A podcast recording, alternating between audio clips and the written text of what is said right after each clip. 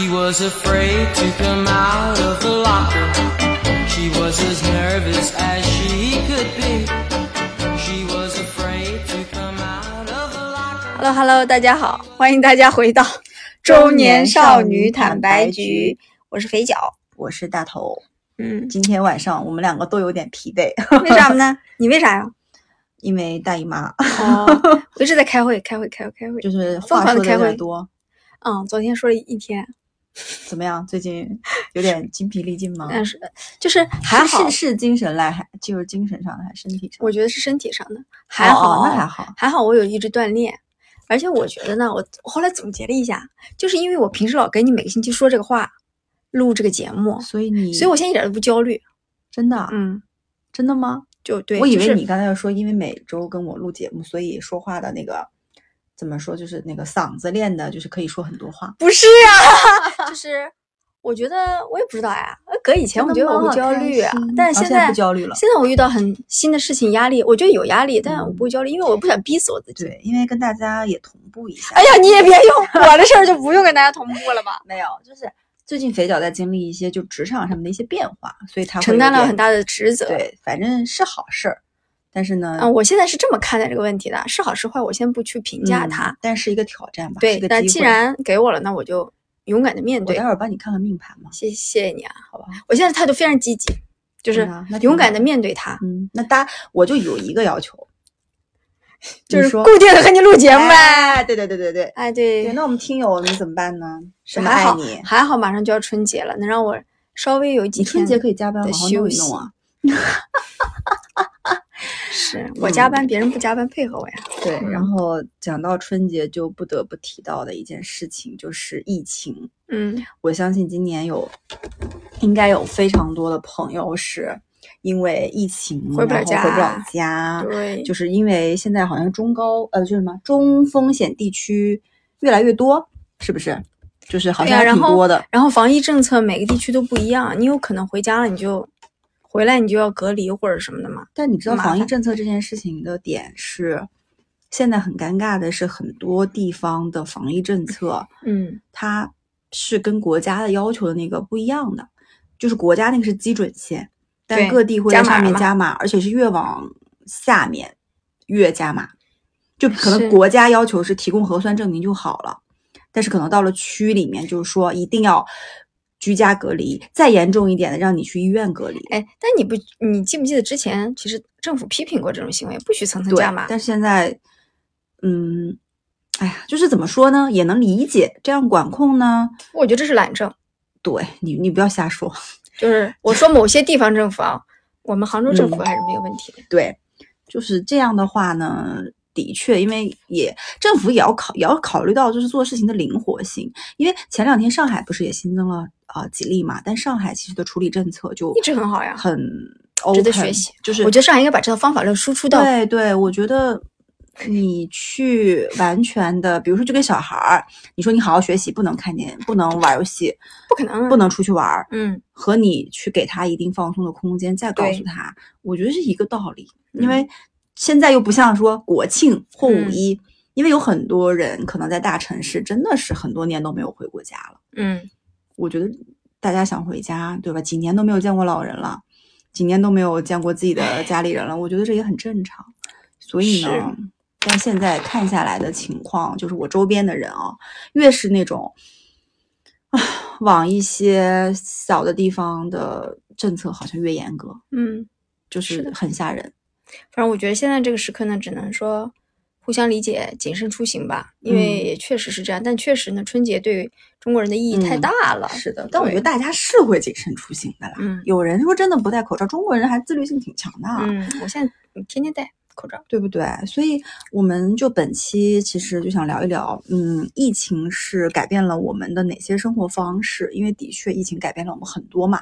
嗯，那我们刚才其实就是讲聊了一的个春节就是春节，就那就嗯讲到回家过年。你今年要回家过年吗？我已经好几年几年了？没回家过年，就是疫情发生的那年，呃，20二零年初嘛，二零二年春节嘛对，到现在呀，嗯三年了。嗯那然后我父母也不太愿意跨省移动，然后就是我们一般等一等，因为冬天的疫情爆发的频次特别高嘛，嗯那等春天呢，夏天就会稍微好一点。我们在那个我们会在那个时候选择移动，但好像现在我们记不记疫情一开始出生的时候发生的时候，我们都说是冬天冷的时候容易传播，但似乎现在也没有季节的界限了。就你嗯，你也不能说不过的冬天确，整个全球，呃，我想想，北半球就是北美他们那边不也是因为冬天其实更严重，更严重，。但也不代表其他时候就更好，但？是就其他时候没有更好，但是冬天更严重，是，对吧？然后我的话就是也是已经好几年都没有回过东北了，嗯，不止三年，我靠，好多年了，我都已经忘了东北，就我很多年没回家过年了，很多年。嗯，你今天要回吗？？我今年要回啊，我是因为运势算的要回，啊所以我要回，好吧，就是不得不回。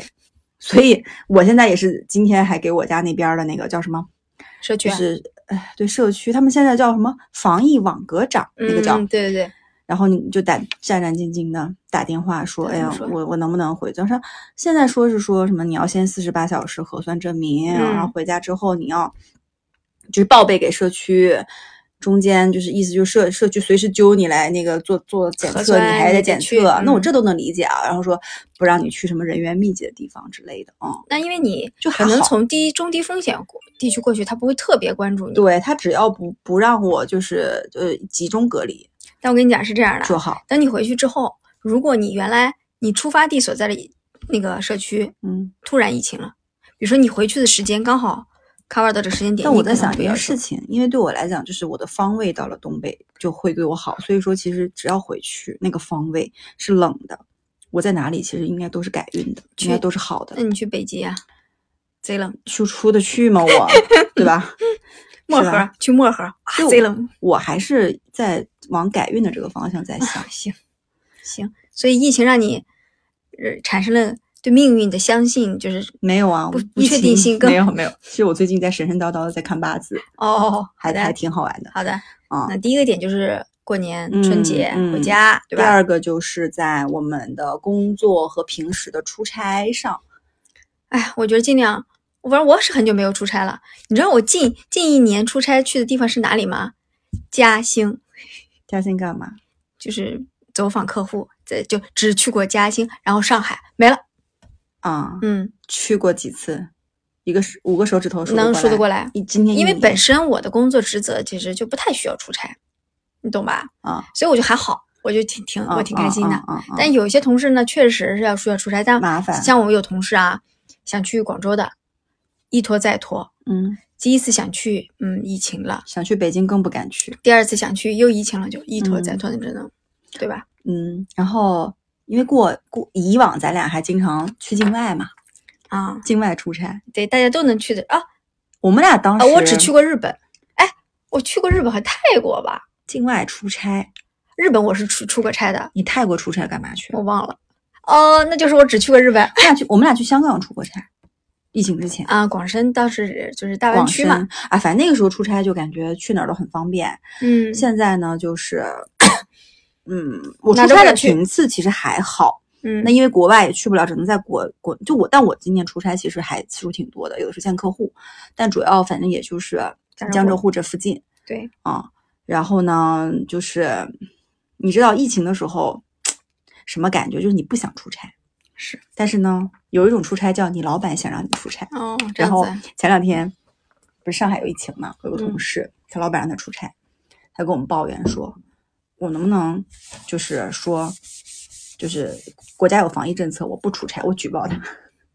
但是也没但老板会说，就是你知道吗？在你有防有这种疫情的时候，如果你老板一定让你出差，嗯他一定会说。我们为什么要在这么艰难的时候出差？还不是因为我们什么什么东西没有弄清啊，楚，这样子啊。就会给你上价值观和 PUA 你，你懂吗？那在我们那儿不会，我你们那儿不会说大谨慎啊，不要回来影响我们被隔离啊。嗯，我觉得跟老板风格有关吧。是是是对，是，但是其实这样说，我觉得挺不好的。哎，不是就不是这样，一般是开玩笑啦。但是的的就是会提醒大家说注意目的地的防控措施，万一如果你回不来，也很麻烦。不是，我跟你说，我就前面之前经历过一次出差，就是啊应该是那个时候上海刚有一两例，啊，就是一几个月之前了。然后我们就说，那那明天我们还去吗？就几个出差的下面的人都说，那我明天要不然别去了吧，安全重要吧？大老板说，去呀，这算什么？啊，他说公司又没有禁止我们出差。嗯，再说我们这个时候去拜访客户，说明我们有诚意啊。哦，但是我觉得客户并不是这么想的。客户说：“这个时候你们还来？”他说：“你们没有变黄，没有变红吧？就这种。嗯，那这个是在就出差和工作上面的一个但你知道，哎，影响。你知道最近有一个新闻吗？嗯上海携程的公司总部有两幢楼被封了，为什么被封呢？嗯因为有一个女员工，她男朋友从法国回来，好像是个法国人吧，我不记得了。嗯然后她男朋友在隔离期，嗯，然后她怕男朋友寂寞，就去在隔离期去见了她男朋友，然后她就把那幢楼给，嗯，那个了，霍霍了。什么意思？她见了她她男朋友从欧洲回来的，那你也知道的，西方国家现在这个嗯，这个感染概率非常高嘛，可能她男朋友在前几次，我我具体我忘了，比如说嗯。这个核酸检测的时候没问题，然后她就在隔离期呢，男朋友的隔离区去去见了她，我不知道是不是居家隔离，好像不是集中隔离还是怎么样，反正见了她了。嗯，然后这个女孩就中招了，中招以后她就回携程上班了呀，嗯，然后携程封了两座楼，两座楼，携程啊，对，哎，有很多新闻你可以看到，然后所以这不就是工作上的那个吗？然后嗯前一段时间杭州不是疫情吗？嗯，然后有有一个公司那个楼，直接大家就在公司原地隔离，你知道吗？嗯都是晚上都是睡睡袋的，嗯然后还在有人在公司里做瑜伽啦、打麻将啦，就是嗯很多很有趣的东西。就是你有可能一不注意，你就被隔离在办公室了，然后就体嗯验在办公室露营的生活，哦，这样的是吧？嗯，还蛮有趣的。嗯，怎么？我有点想体验，我觉得还蛮有趣的。你去体验一下就不这么想了，因为你生活非常不方便。是是，你们要想想洗澡啊啊，就是你单说洗漱，那不就跟你在网吧包夜一样的感觉吗？你不能洗澡很难受，对吧？还洗澡，你现在这种怎么可能过这种生活？是是是，对不对？嗯然后那第三块就是在出行游玩上，嗯，是旅游旅游。大受影响，你今年有去哪些目的地？周边游呃，不是不是，我这么这么说，去自疫情以来，就是跟疫情最远之前比，有什么大的旅游最大的问？题就是不能出境嘛，啊因为以前因为我做就是我基本上能出境，很多人能出境就出境玩嘛，嗯，然后包括港澳台对吧？反正嗯现在就不能出境，我最远反正海南吧，今嗯年、嗯北边就没怎么去过，南边就是海南，然后再就是嗯周边游了，嗯，基本上都是江浙沪里面串串。嗯嗯嗯，我的话，其实我之前也说过嘛，我其实并没有限制我，哎，就是我觉得戴上口罩，无非是不能去国外，但是在中国还是可以玩儿的。中国很多好反而呢你知道，反而好的一点是、嗯因为有疫情，嗯，很多目的地就是它那个价价格会降低，便宜是吧？机票和酒店会便宜，然后嗯人呢，其实真的也不多。嗯就我反而觉得这个时间点是，比如说你想带小孩儿去玩儿，嗯比如说我是去年的元旦不是去了大理嘛，嗯那个时候，嗯、我们去的时候，整个古城那条街上都没几个人，稀稀拉拉的。嗯然后机票也才几百块钱，飞云南几百块哎，嗯然后酒店也就还挺挺那个什么的。然后我记得当时我跟那个民宿老板聊，他是一个靠洱海边的一个那种民民宿，我说嗯你这个民宿，呃，整个的话就是你承包下来一年大概就是相当于多少钱？嗯，他说三百万。我说你你你赚得回来吗？他说今年嗯肯定赚不回来了，是他就再怎么卖都赚不回来了。然后他说这个是他们经营民宿以来最少的，或是和生意最不好的一年。嗯，然后我就问他，我说那你们就还打算做下去吗？坚持吗？他说那还是要做下去的呀，我们相信还是会慢慢变好。但其实感觉说，呃，今年就会比去年好一些。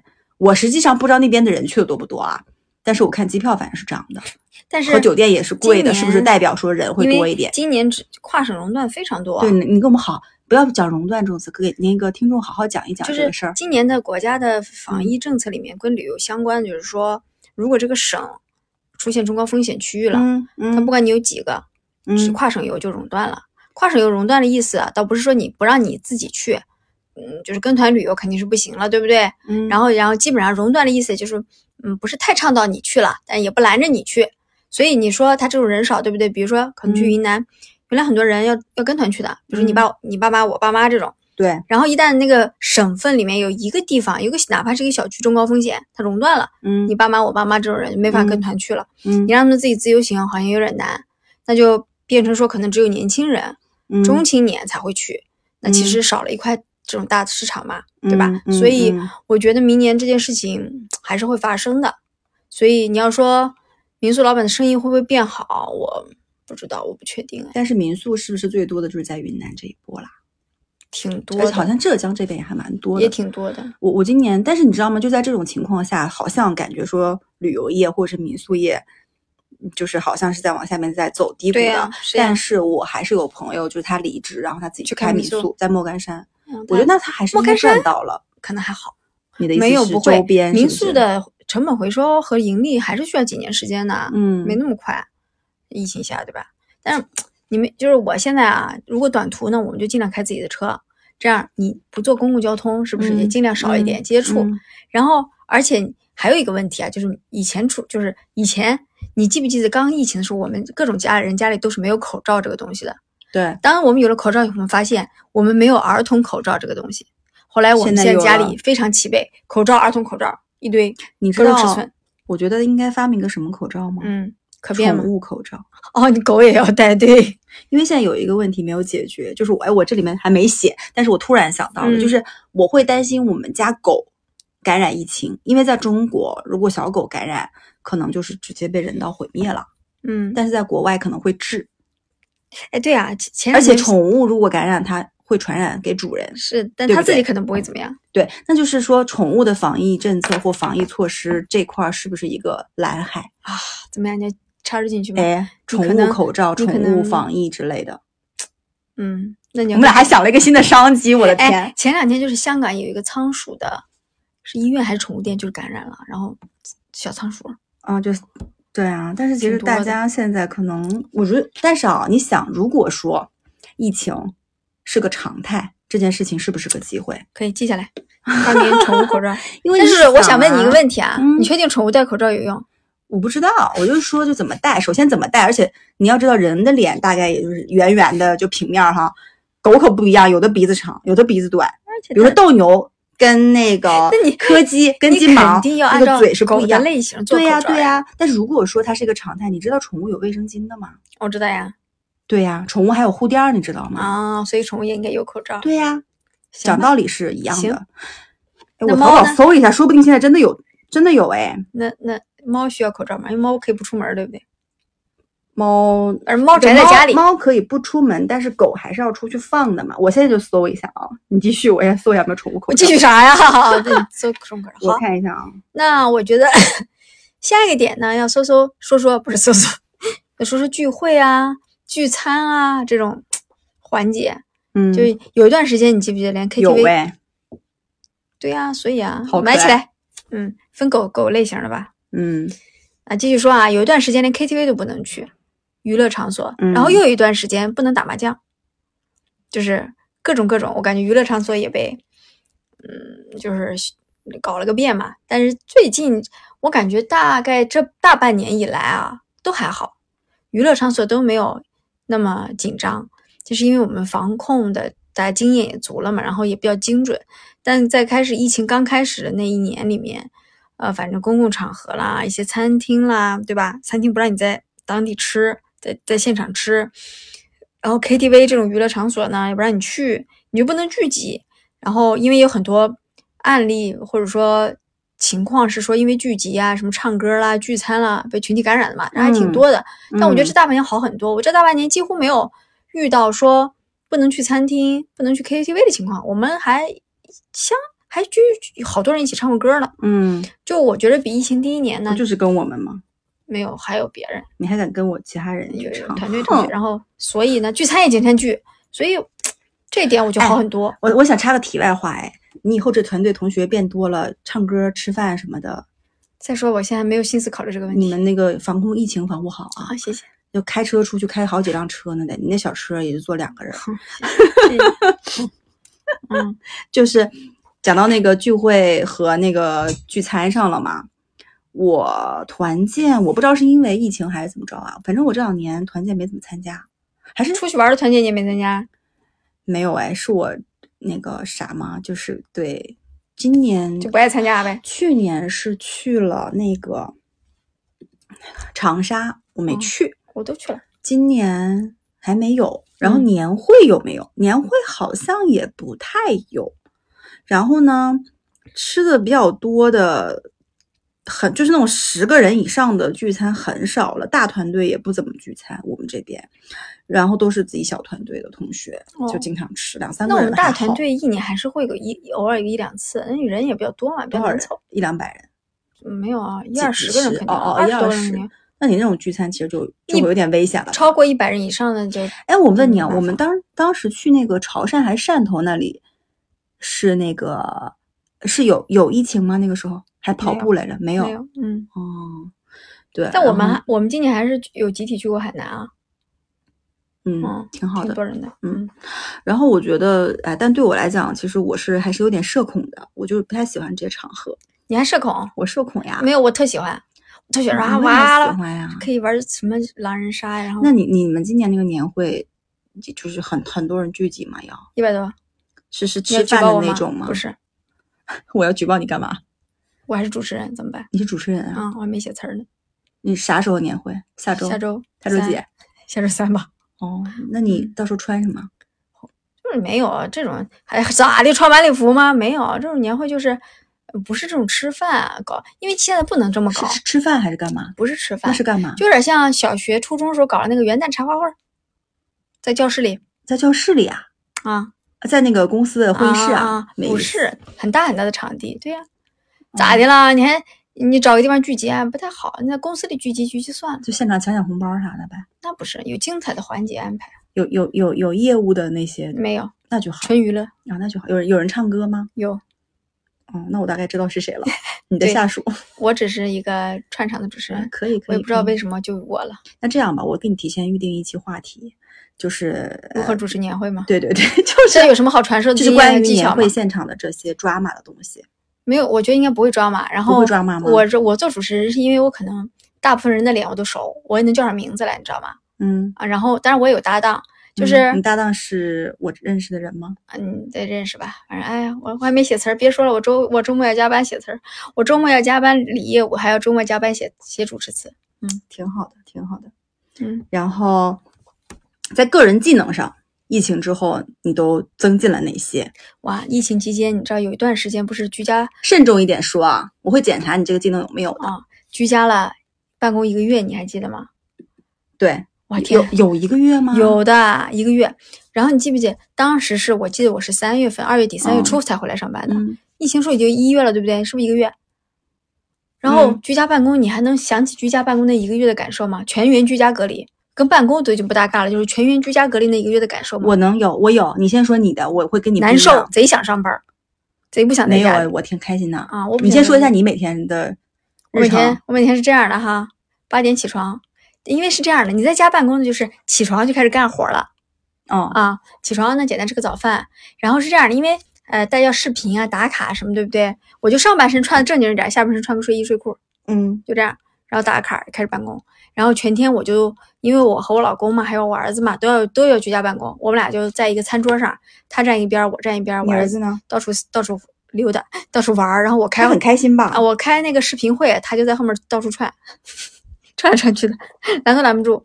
然后开始办公，办公办公办到大概十二点左右，然后大家不就午休了吗？说好，嗯我我就把电脑关上，我开始做饭，做全家人的午饭，做做做，所以你洗洗很累，洗洗碗，对，然后大家吃完收拾收拾会有一些娱乐活动吗？，Switch 呀、哦，锻哦炼身体啊对什么的，对对对但都是晚上嘛，哎，你记得吗？当时 Switch 多火，就是嗯我记得那个健身环已经炒到了两千，一千还是两千？还不一定买得到哎。呃，然后 Switch 我记得之前买的那个是港版还是日版，好像只要不到两千，在疫情期间炒到了差不多三千都有，对，那你买不到啊，就是因为大家实在没有的玩了。是的。你怎么办呢？然后呢，对，然后那个做完饭收拾完对吧？你以前在办公室上班的时候，你不是还休息休息吗？哗哈啦哈啦吗？嗯没有，你在家办公就是随时有事儿你就开始随时处理嘛。下午大嗯概一两点就开始上班，嗯然后哇啦哇啦哇啦上到大概晚上五六点，对吧？嗯又开始做晚饭。嗯做完了以后呢，问题是晚上还是有事儿的，有事儿你就继续处理，大概八九点、九十点了睡觉，就这么一天不停的循环下去，嗯在家，然后偶尔出门买买个菜什么的。嗯嗯，然后，嗯但是所以呢，这中间呢有些技能，就比如说老要做饭，对吧？老要研究菜谱啥的，然后老在家待着呢，就要打游戏啥的。就是虽然我也打游戏不擅长啊，我看我老公打游戏，然后然后打卫生，嗯，天天拿酒精喷手，喷快递，家人的感情是有变好的吧？有吧？但我天天骂我老公那段时间，有的人是说那个时候大眼瞪小眼儿会经常有矛盾，有的人是哦感情变好，我们家是感情变好的，因为那个时候我妈在我们家，所以做饭这件事情啊，不用你操心，就不用我搞，你和你老公然后办公对。啊，然后我妈会给我们从早饭、中饭、晚饭都做的非常的，就是健康跟你当时丰盛。吗？我忙呀，哦哦，对你忙，我忙呀，你记得吗？记得吗？这这狗一样的，我们俩狗狗一样的。然后嗯很好笑的一点是，就是我老公呢，因为他平时就是比如说在公司在食堂吃饭，他们食堂很难吃，然后他有的时候就是不吃，或者是就是经常开会很忙，就吃不上饭。然后我妈，你知道我妈做饭很好吃吗？我妈就是每天还几菜一汤，然后饭直接放饭桌上，出来吃饭吧。我老公现在回忆起来那段时间，幸福啊！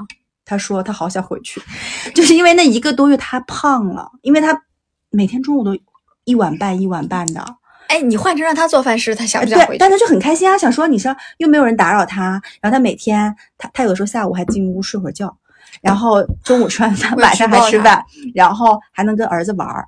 然后我们就是因为那个时候还是要有一些户外的那些运动，我们在小区里的网球场没有人，就我们三个人进去互相扔球，你们当时没没养狗对吧？当时还没养。啊，然后就我我觉得还挺好的，然后就感觉时间突然，但变多了不是对我，啊，是他们，变多了。因为我那时候很忙，跟狗一样。你老公不忙，我老公就还好。嗯我那个时候忙是因为就一个是打电话嘛，一个是那个就是就是很多东西业务还没清晰，换了新老板嘛，要跟嗯他去那个对焦对焦不对吧？当时你老板在国外困着没回来吧？我那个新老板啊，当时是我换成新老板在家隔离的呀。哦，你忘记了吗？然后那个老板呀，大脸那个老板，啊，然后他没被隔离，我就不了解。首先，他变成我老板之后，我也没有跟他见过面，就是也没有沟通，也没有信任基础，哦是在疫情期间打电话来沟通的。所以，我那个时候是每天晚上工作到十点十一点，嗯在那儿写规划、画思路，然后打电话跟他沟通，嗯所以我很累啊。哦，哦，我就是还要做 PPT 啊。反正对我当时也是一天打电话，是不是乱七八糟事儿，就感觉当时我跟你讲，那个时候呢，所有人的共识，就是我们周边所有人的共识就是好累，嗯，但是因为也很紧张，然后谁都不知道这个疫情要怎么怎么去弄，然后大家都很有点有一点点焦虑，有点焦虑。未来的不确定性也很那个，然后那个时候，我老公因为他其实还挺就觉得，你知道，因为我们这种工作强度不怎么陪家里人。他那个时候有一天晚上，我记得他跟我说，他说，其实我还觉得这段岁月虽然有点恐慌，但是挺好的，就是有时间陪小孩儿，有时间陪家里人。然后我觉得主要可能吃的好吧，就感受到了生活的那种岁月静好吧，可能。然后也没有什么压力，对吧？对对，然后然后他还挺开心，但他也就当当时我们也说，因为那个时候你我不知道你们小区是不是，我们小区出门是要拿那个出门证对我们也就是比如说你有五次出门机会，用掉一次盖一个章，对，每次我们家都派我妈出场，因为我妈会去超市里挑买菜嗯那个东西，然后她每次拎回来就跟世界末日拎回来一样，就拿那个买菜的那个车去买。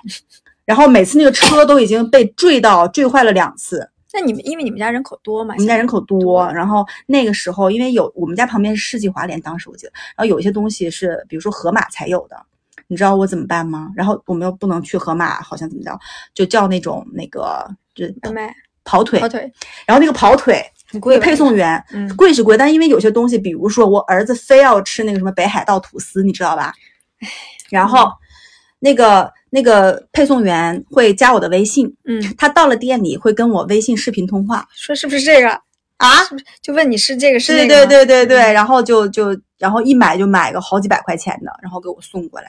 嗯，但那个时候其实外卖员应该还赚的挺多，但是真的也辛苦，也是冒险。那那个时候马路上都没什么人，对对对对，对因为有几次采采购，因为我们家是河河河区房，啊，对你们就有河马，他们家很好哎，然后我每次几次出去采购都是我嘛，然后就你提得动吗？大包小包，反正我一周就出去一次，我大包小包提着，你是开车出去吗？开个毛车啊，我走过去啊，哦，那个时候好像不让开车，哎，车出不去，小小区出不去车。啊，对对，反正就不行，对，然后就那你老公，那你自己能拎得回来吗？就你这小个儿啊我，拎的那怎么办？一家只能出去一个人，他去他知道买什么吗？你就直接手拎拎回来呗。手拎回来那你。我是这样的，因为你们家可能食物我一边一个，袋子，对不对？我走一走休息休息，走一走休息休息，拎不动我就放下休息休息。我的妈呀！那怎么办呀？马路上就没人，还好你健身了。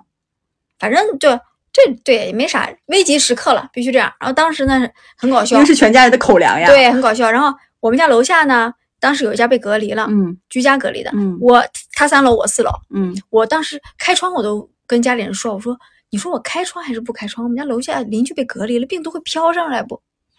那个时候嗯紧张和无知到这种程度，就是因为很每天的新闻太多了，嗯每天就说以我不知记不记得那个时候，一幢楼被感染了，嗯，什么新风系统、嗯这那了，这嗯那了，然后然后我就当时拿着八四消毒液到处擦呀喷呐、嗯然后开窗也开，但是也不敢常开，总感觉病毒要飘进来。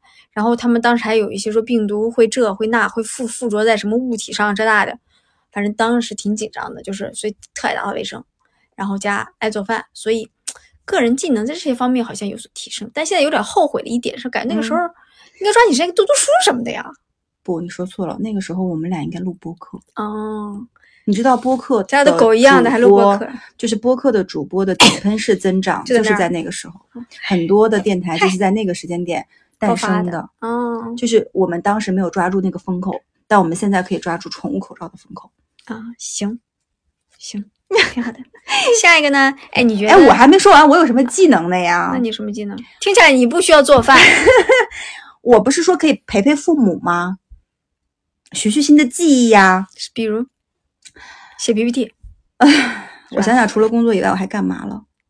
没干嘛吧？哎，我对，跟陪我儿子读书，教我儿子英语。嗯我觉得，但那个时候真的是没，也是工作忙得跟狗一样，哎，嗯，就好像没有很多时间花在自己身上是没，有的。嗯，然后在家里健就是健身锻炼什么的，就是好像也没有什么。然后研研究厨艺我也没怎么研究，主要是我妈在，我妈没在，我估计我得就支支棱起来了，就得。但我记得当时我们俩那当时联系吗？联系吧，但好像又不多。不多，因为我俩当时不在一个团队。然后我当时焦头烂额中，然后每天跟我也焦头烂额跟、嗯跟几个大傻子开会。我也焦头烂额啊！嗯想想那段时间挺挺苦的，嗯，但也确实挺难得的经历。然后我记得当时恢复上班以后呢，公司人也挺少的，因为哎，当时刚恢复上班，是不是单双号了啊？什么意思啊？还是我忘了，是说周一周周三周五有一批人去，还是二四六是这样的吗？不是，嗯，好像不是啊。反正回去上班车吧，单双号吧。忘了。哎呀，你看人啊，还是健忘的。现在就是好了伤疤了，嗯，忘了有点忘了疼了。嗯，是的，所以对。然后我、嗯我觉得，嗯，你有没有觉得疫情跟跟着我们二零二零、二零二一两年？了，那我觉得我自己其实预判啊，就是我觉得它什么时候会结束，我其实还蛮乐观的。我是觉得就是今年年底，它可啊能就差不多了。观。你想的是全球疫情结束是吧？呃，就不是不能完全说结束，但我觉得会减轻或者换成其他一种形式，就是大家是可以治疗、可治愈的。就像你看，两年了，有了疫苗，有了加强疫苗，然后很多轻症其实可以治愈，那是不是三年其实，比如吃个药就可以避免？口服吗？哎，对对对对对，我觉得有可能啊。我没那么乐观。为什么？你是你是对人类的科技的进步不乐观，还是对于嗯这个病毒的？第一，病毒的速度太快了；第二，国外的国外的防疫太差了。就是现在的问题就是，只要一个国家不结束，全球就结束不了。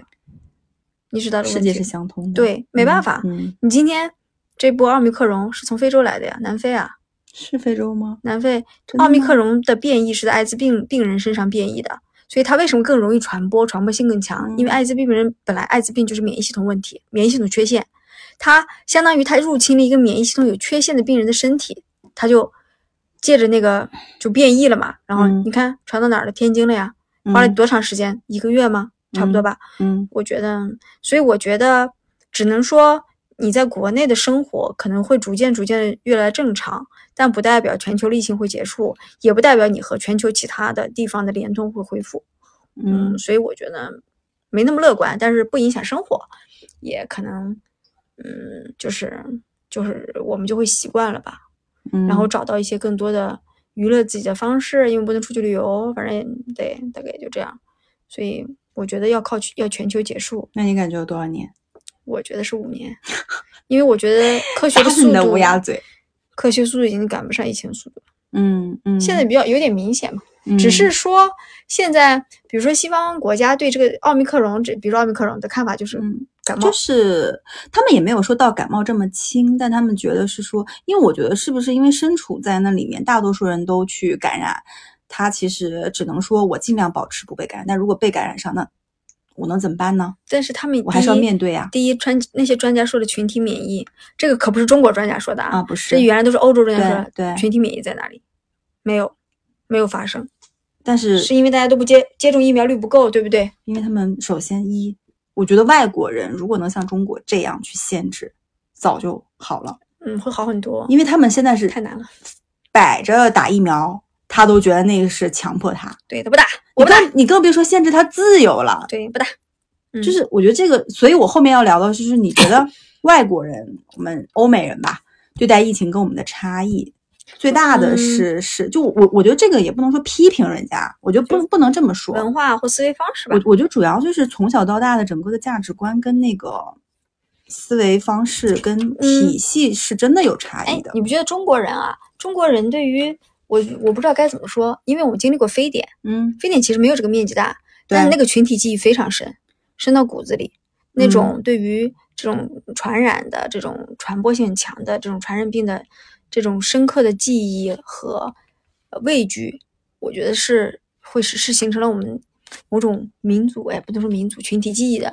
然后我们在面对疫情的时候，你会突然调动出你当时经历非典的那个时候的嗯各种的感受，你其实中中国人就会紧张起来，因为中国人其实挺，嗯，面对这种东西还是挺谨慎和行动力极强的。那老外吧，似乎就是心也比较大，然后不想让任何事情影响自己的正常生活。然后对，对中国人就希望说，生活在一个安全的以及确定性的环境里，对我们来说真的挺重要的嗯啊。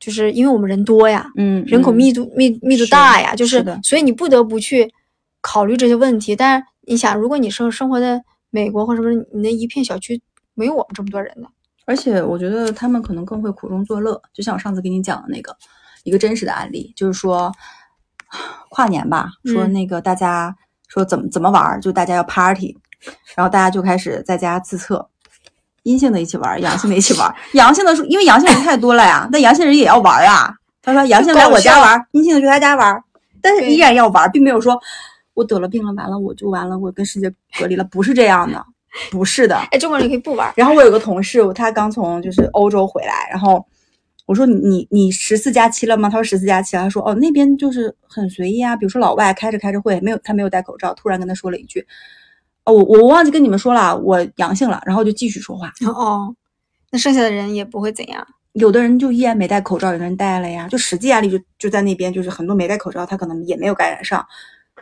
就可能他是不是免疫了，还是因为打了疫苗，还是因为什么，咱也不知道。但是呢，就你感觉不是一个就是把你拉走，就赶紧把你拉走，不是这样的。但美国，你知道，美国每一年的大流感也会死很都能带走不少人。对呀、都带走不少人。对对对，我觉得，嗯，天堂有点挤，现在就就就可能是吧。对，而且我觉得可能也是跟是不是他们的医疗资源偏丰富，偏呃就是偏很贵吧？呃不是不是，我是说中国的人口毕竟还是大的。如果中国是这种你所谓嗯群体免疫，其实政府也好，还有就是医疗机构，其实挺难承担的是的，就是如果当你记不记得当时武但外国你汉的时候，要知道人少呀，嗯，当时武汉的时候，不是医院都就是对呀对吧？所以你看，哎人口密度朝鲜为什么为什么直接锁掉了？嗯。就是因为它一旦有传播，它的医疗资源根本支撑不起我觉得一个是国家的，就主要是医疗资源和人口密度这件事情是什么样子的一个关系，就是可能主要是这个。所以现在全全世界可能唯一纯净的地方就是朝鲜，因为连南北南极都有的。当时有个新闻很好笑，西藏有吗？中国有呀，新疆啊，新疆有呀，都有的呀嗯，只是少嘛。当时有个很搞笑的新闻是这么说的：因为南极，就是中国不是有个南极站嘛，其他国家有人感染了，然后中国的南极站的就是发出了通知说，大家不要去别的站点串门儿，嗯，因为会感染，嗯，你知道吧？就是的大概只有朝鲜了。我跟你讲，好吧，反正我们还是希望疫情能早点结束，然后大家早日回到正轨里，早日可以把口罩给摘掉。然后离那段居家的日子，可能的记忆会逐渐的，早日回到家人身边，对，早日出去看世界。然后过年能够回家。是的，嗯是的，好吧。那本期节目就是到这里结束啦，欢迎大家收听。喜欢我们的节目，欢迎订阅。然后想跟两位主播深度交流的话，欢迎加入我们的微信听友群，搜索“坦白”的拼音“坦白零三零三 ”。拜拜，拜拜。